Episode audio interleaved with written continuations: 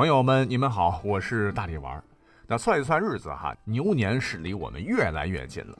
如果大家伙想去年味浓郁、红红火火的地方逛一逛，那人文资源充足、中西建筑合璧的江南古镇南浔，一定是我大力推荐的。那我是去年中秋的时候去过一次。套用一位网友的话：“人说太湖美，我说南浔美，到底哪里美，我已不知北。”有空的时间去看看就对了。本期节目呢，依然步履轻松，让我们听起来。管他正史野史，这里只有大历史，大力讲的历史正在播出。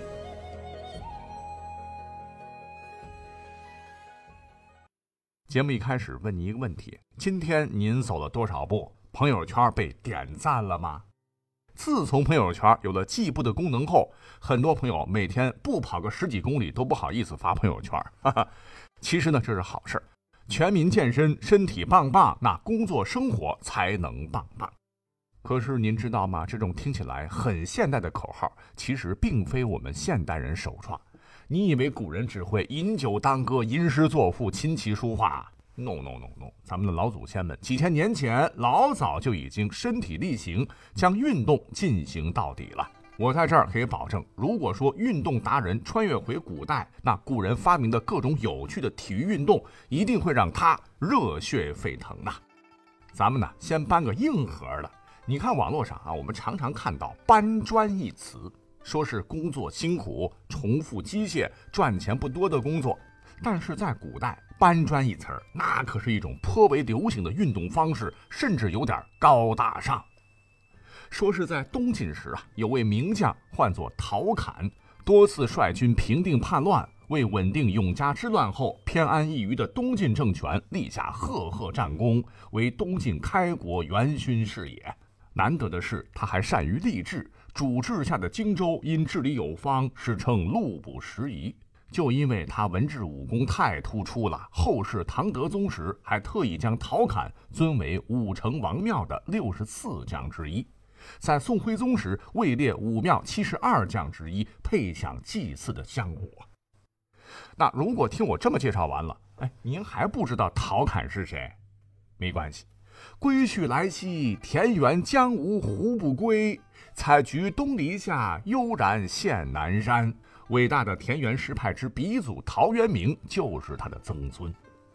说当年呢，陶侃曾镇守广州一带，就在家里哐哧哐哧放了一大摞的砖。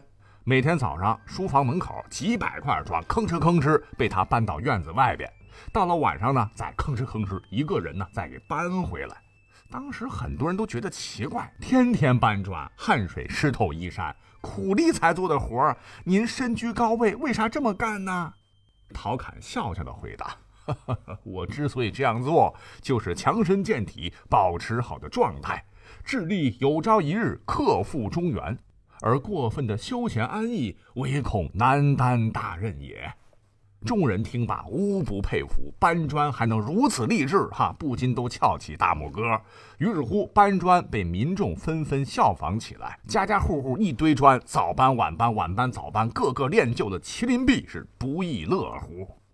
其实啊，你要笼统的说，搬砖呢，它属于举重系的运动方式，古人是蛮喜欢的。早在陶侃搬砖之前，大名鼎鼎的孔子之父叔良和就是这方面的鼻祖啊。据考证啊，在我们印象当中，文质彬彬、知乎者也的孔子，其实长得是五大三粗，身高一米八以上，这都遗传了他的父亲的好基因呐。其父叔良和曾是鲁国的一员大将，在一回与敌军大战时，以一体之躯力举千金城门。避免了鲁国一国之师被关门大狗全军覆没，从此是威名远扬。受到孔子老爹的鼓舞，久而久之，一项经久不衰的锻炼身体的体育运动——举重就诞生了。这项运动比搬砖呢更有群众基础，历朝历代受大家推崇。你像是到了后世的唐代，武则天这位女皇，甚至是破天荒的开创了武举考试，列举重为必考科目，唤作乔官。就是要举起一根长十七尺、直径二点五寸的棍子，举起十次才算过关。而且在军营当中，唐朝士兵的军事训练还将举重和搬砖合二为一，搞出了负重行走、练耐力的石锁石弹练习。扁担的担，石锁的那个形制就是特别像古代的那个锁头嘛，大小不一，重量也不一样。小的呢有四十多斤，大的一百二十多斤。嘿嘿嘿，举起来放下，举起来放下，可以提高握力，还能对腕力、臂力、腰部及腿部力量有所锻炼。锻炼起来比较简便嘛，一有空就举两下，抱着走一圈，大大的锤炼了唐军的身体素质。受此影响吧，民间当时还盛行举石狮子玩。用石头雕的狮子嘛，瑞兽象征吉祥哈。每家都有几个吧，一二三四五六七，家家户户吃完饭呢，都能听到大家技术健身的吆喝声。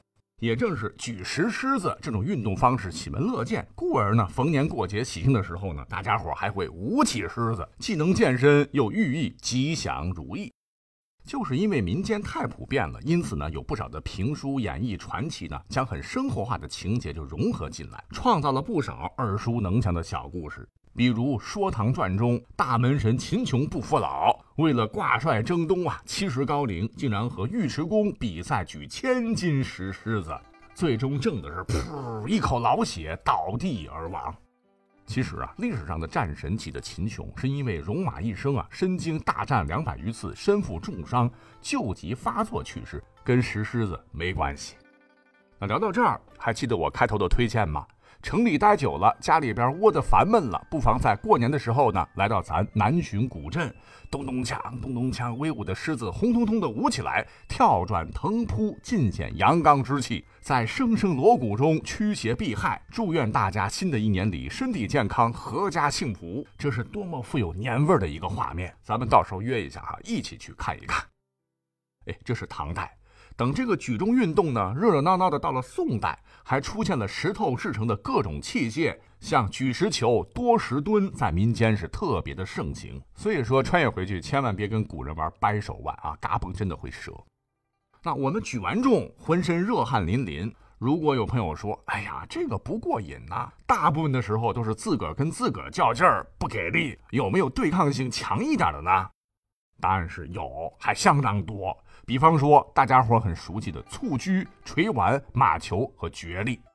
蹴鞠就不用多说了吧，蹴就是踢的意思，鞠就是最早包着皮革、内实米糠的球。蹴鞠合起来就是指古人用脚踏踢皮球的活动，很像今天的 football。可是呢，大家不了解的是，最早的这个鞠啊。往上如果倒饬的话，可以追溯到几万年前，原始部落曾经使用过的石球。大石块吭哧吭哧磨一个，哈，最早是狩猎工具。在原始社会后期，就出现了用脚踢的石球和镂空的陶球。哇塞，比起上面的，主要是练习上半身，那这个猛啊！大肉脚丫子朝石头做的球上猛踹，这不得了啊！下半身各个小腿腱子肉发达，真的能练成鬼脚七。总之，从历史上看。甭管是军队训练还是民间游戏，蹴鞠都曾经是大放异彩呀。只是很可惜，到了清朝中叶以后，随着经过我们的蹴鞠影响改良过的西方现代足球传入我国，现代足球的老祖宗传统的蹴鞠活动就被取代了。到目前为止，我是没有看到人踢过蹴鞠的。我觉得这项古老的运动应该已经消亡了。不过呢，我们身边呢还有很多人喜欢踢毽子哈。踢毽子其实就应该是蹴鞠之仪式，遗落的遗。哎，锤丸之前我们应该讲过吧？它是全世界最早的高尔夫。谁说高尔夫有钱人才能玩哈？咱们古代的锤丸那可是全民健身第一首选运动。锤丸的锤就是击打，丸就是小球的意思。锤丸合起来就是用杖击球入穴的一种运动。据考证，在公元一二八二年，元代忽必烈时，有一位无名氏曾撰写了一本游戏宝典，唤作《玩经》。书中就很详细地叙述了宋徽宗和金章宗喜欢锤丸运动的趣事，就说明锤丸最早在北宋晚年就已经形成了。从规则上来看，锤丸和高尔夫球高度相似，它们都有球洞，高尔夫球则是九或者十八个，锤丸是十个，两者呢都用球杖打球。锤丸球杖和高尔夫球杖极为相似。最后一点就是我们的锤丸和高尔夫，它场地选择非常相似，什么草坪啊，什么湖泊啦。那西方体育史记载，一般认为高尔夫运动起源于十四世纪的苏格兰，而后经苏格兰传至全世界。但真要认真讲起来啊，我们可以骄傲地认为，高尔夫应该是元朝蒙古人西征时期由垂丸传到欧洲的。这也再次验证了中华文化果然是源远流长。开玩笑地说，如果你是高尔夫的高手，欢迎回去啊！搞不好你就是古代版的老虎伍兹，皇帝高兴，没准儿让你当驸马。那我也知道哈，这些运动对于爱好刺激的很多朋友来说，还是觉得对抗性不够强。别急，咱们呢还有压轴的运动项目。古人不都喜欢骑马吗？策马狂奔，那活的是潇潇洒洒。赛马我们现在也有啊，但是呢太单调。咱们就说一个古代对抗性最强的运动，那就是马球吧。毫不夸张地说哈，这项运动对抗异常激烈，危险性很大。发源于古代骑兵，骑兵那作为古代版的机动坦克部队。平时强化马技就是其首要训练任务，马球就是在这样的需求下被发明出来的，用以训练骑术，外加锻炼身体，一举两得。马球在中国古代叫做击车，考证后得知是始于汉代。像是在武帝时，汉家的骑兵部队在卫青、霍去病的带领下，大漠孤烟，驱驰数千里，杀得肆虐中原百年的匈奴望风而逃，击车那是功不可没。等到了后世的唐代时，战乱平息，国家富强，开疆拓土，疆域变得广大。唐军拥有着足以和阿拉伯帝国对抗的全世界最精锐的骑兵，击车运动得到了更大的普及。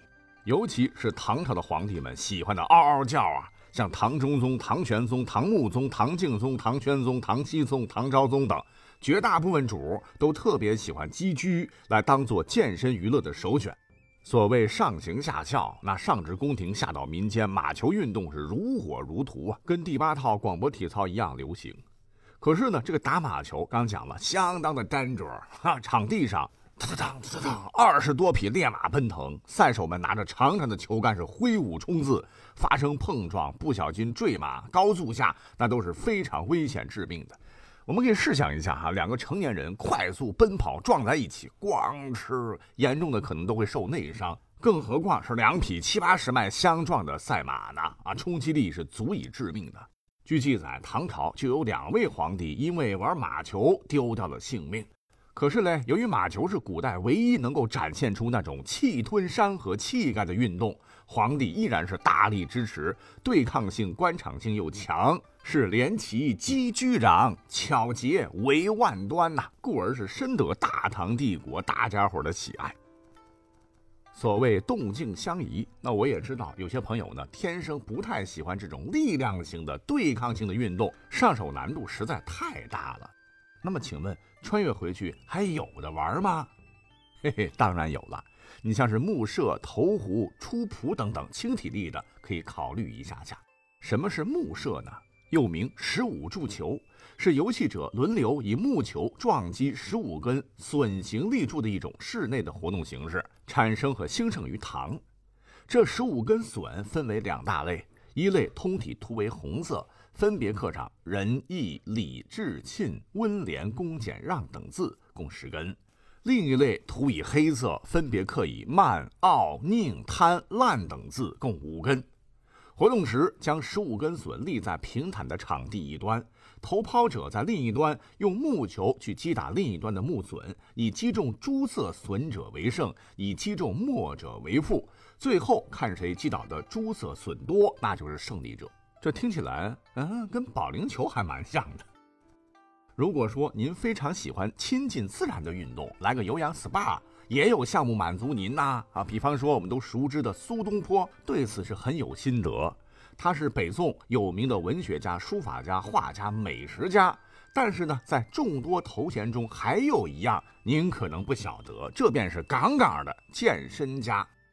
他老人家呢一生曾经写过很多文章，说老百姓之所以长寿，比王侯贵族少生病，就是因为生命在于运动。经常啊，得让筋骨运动起来。他采用的健身方式就跟我们如今朋友圈里看的差不多了啊，这便是长跑。每天呢都要跑五公里以上，每次跑的都是浑身大汗、周身发热，以达到血脉流通、四肢舒畅的效果。他要是当年有微信，运动排行榜很可能会霸屏。除了长跑，老人家还特别喜欢遛弯、漫步，喜欢登山。横看成岭侧成峰，远近高低各不同。调剂一下，看看不同的风味人情，留下不少佳作诗篇，也是极好的。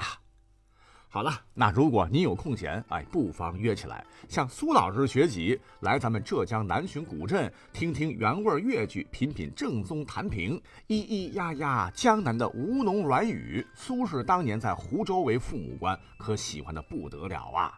还有什么鸬鹚捕鱼、水乡婚礼等等江南民俗风情，一定会让您浸润其中，朋友圈发不停。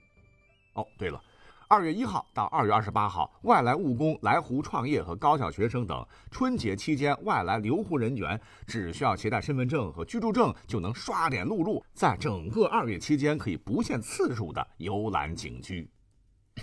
最后啊，苏老师还有一项运动压轴，但是呢，我不推荐了哈，仅当参考。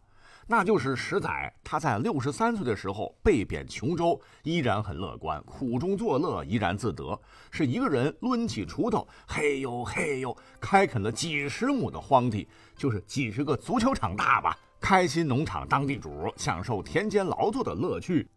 但实话，对于大部分已经五谷不分、四体不勤的我们，这一招很容易上了咱的老腰。